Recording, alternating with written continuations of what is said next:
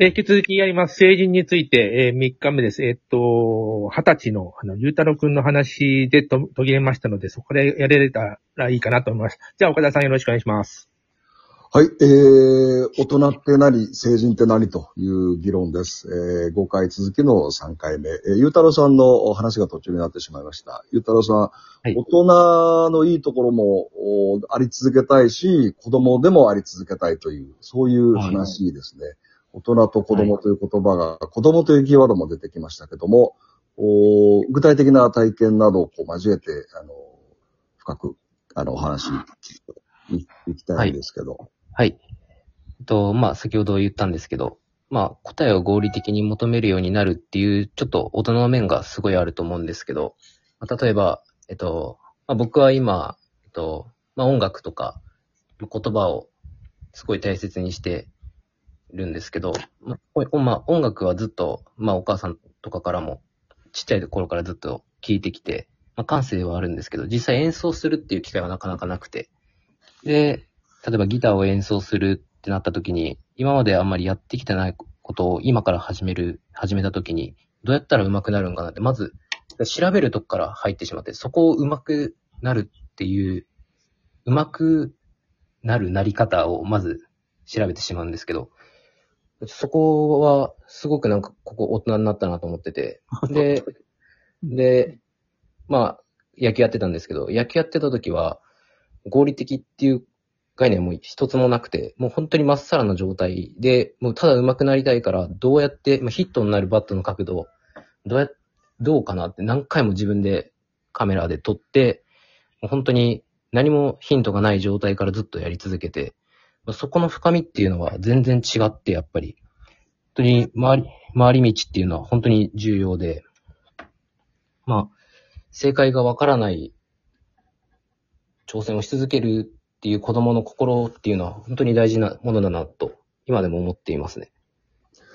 前田さん、あの、ゆうたろうさんの話についていろいろちょっと展開していただきたいんですけど、今、大人イコール合理的、合理的っていう言葉に対する少しこう、ネガティブな、あ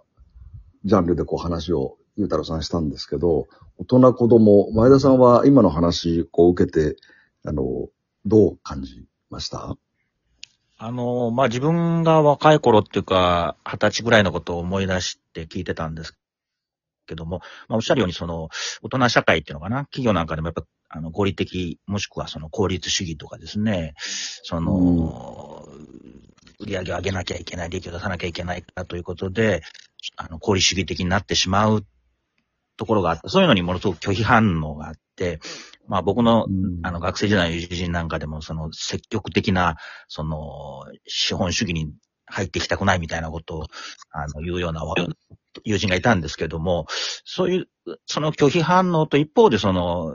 さっきゆうたろうさんおっしゃったような、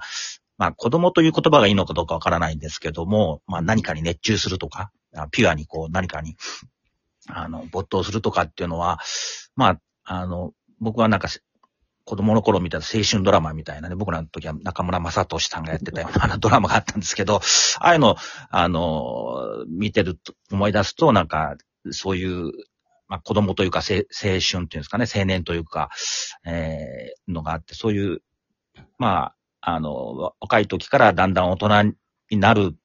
その、期待と不安っていうのがいじり混じってるんだろうなという感じは受けましたね。あの、大人、成人の定義の話をする前に、大人に対して何かこう、ネガティブな、あの、話に今、なっちゃってってるんですけど、これ、なんでなんでしょう？あ、上本さん、あの、30歳 ?30 歳でいいんじゃないかと、こう、成人のタイミング。あそう思いますそうん。その、うんこの話の延長で展開できます？うん。あでも理由はあれなんですよ。あの、なまあ、寿命が伸びて、その、の、の、伸びた大人たちが、あの、権利の異常をしてない以上、要するに、権利がないってことは、あの、異常、いや、してないから、子供たちはいつまで経ってもその子供のまんまで入れる。というようなことが起こってて、例えば紀元3000年の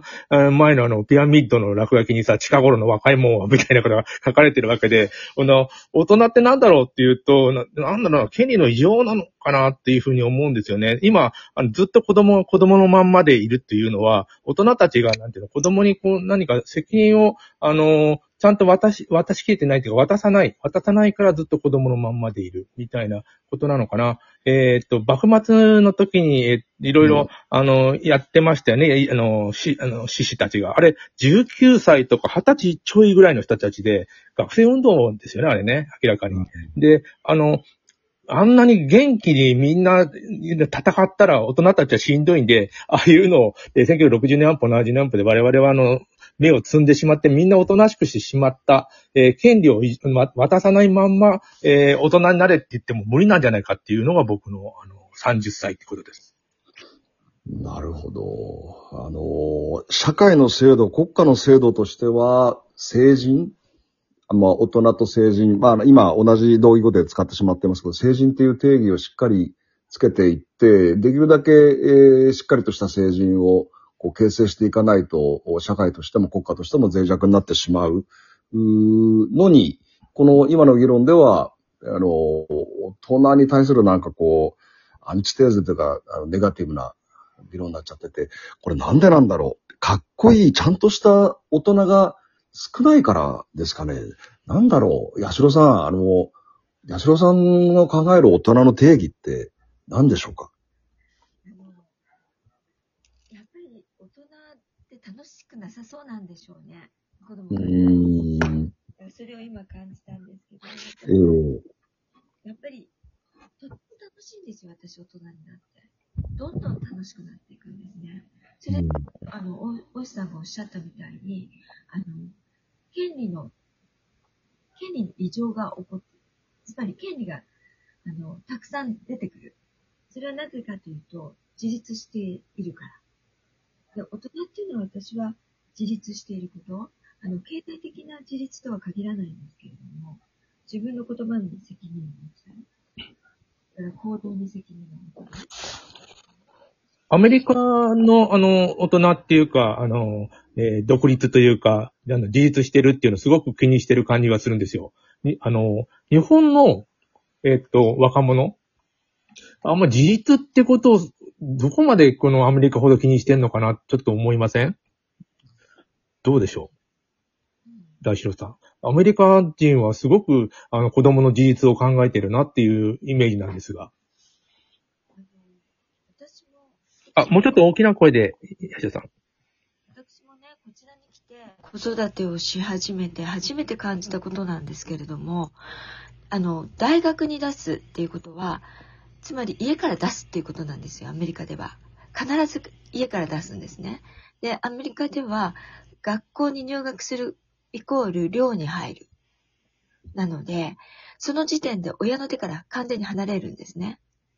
で、その時までに自分で考えて行動できる人間にしなきゃいけない。自分で自分の活動、行動を責任持てる人にしなければ、命の危険があるわけですよ。いろんな意味で。先ほどあの、カードの問題も、あの、自分でカードを申し込んだらその後に、あの、バンクラプトになってしまうんじゃないかとか、いろんな問題がこれから若者に出てくると。その通りだと思うんですね。でそこの18までにどうにかそこまで自立させるっていうのが、親の教育の定義？で、それが、日本はやはり、いつまでも家にいてねって、うん家から学校に行けばいいじゃない。そこからまず、ちょっと違うのかなっていう。ああ、まだ、あの、課長制じゃないけど、家っていうものが残ってますよね、日本で確かに。うん。だからそこで随分、またあの、過保護になれる。っていうところがあるのかなっていう気がしますね。そちょっと外れますけど、この間、あの、谷中霊園っていうところに、ちょっとお墓を見てきて、あの、渋沢栄一の墓をちょっと見てきたんですけどね。その帰りにちょっといろいろ見て気づいたのは、日本って何々家で、そのお墓があって、そこにそのファミリーが入るわけですね。だけど、まあ、アメリカのお墓って、えー必ずしも全部そうじゃないですけど、あの、一人一人独立した、あの、まあ、墓石っていうんですか。あの、立っていて、ファミリーで一つの中に入るわけじゃないですね。本当に日本って家の、あの、制度強いなとお墓を見ながら思いました。ちょっと脱線してしまいましたけど。いや、アメリカの墓になんか一言書いてるじゃん。あれいいですよね。この人は、うんあの、一生、えっと、えーで、鍛冶屋をやって、立派な鍛冶屋をやりました、みたいなの書いてる。あれいいですよ。やっぱ、やっぱでもそこにも家じゃなくて個人を感じますよね。そうですね。うん前田さん、大人の定義。まあ、八代さんは自立しているのが大人だろうという定義をされましたけど、前田さんはいかがですか？そうですね。まあ、あのーそれぞれなんでしょうけど、まあ自分で考えて、その自分で意見をしっかり持って、まあ行動できるっていうんですかね。あのーそういうのが、まあ漠然とした表現ですけど、まあ大人になったという、まあもしくはその責任を自分で取れる、自己責任っていうことも含めて、えーやれるのが大人なんだと思うんですよね。やっぱり今までその18以下であれば、あの親があの、責任取らなきゃいけないとかですね、そういうのはあったと思うんですけども、あの、18超えると大人になれば、えー自分で考えて行動して、えー失敗に対しても、えー自分で対処すると、問題解決するということなんじゃないかなと思いますね。ゆうたろうさん、大人の定義、いかがですか、まあ僕は、と、まあ、うん、まあ振り返る回数とか、まあ振り返ること自体が大人になるということだと思ってます。振り返る回数？はい。がまあ増えたり、振り返るっていうこと自体が大人になるっていうことだと思います。と、まあ子供の時は、目先の、まあ未来、まあ目先と、まあ未来しか見えないような、まあ、そこに自分がいるの、まあどこを見てるんだろうっていうぐらい何かに熱中してると思うんですけど、大人になった時に、もう、やっとなんかそこの子供の時を振り返ると思うんですけど、はい、また続けてやります。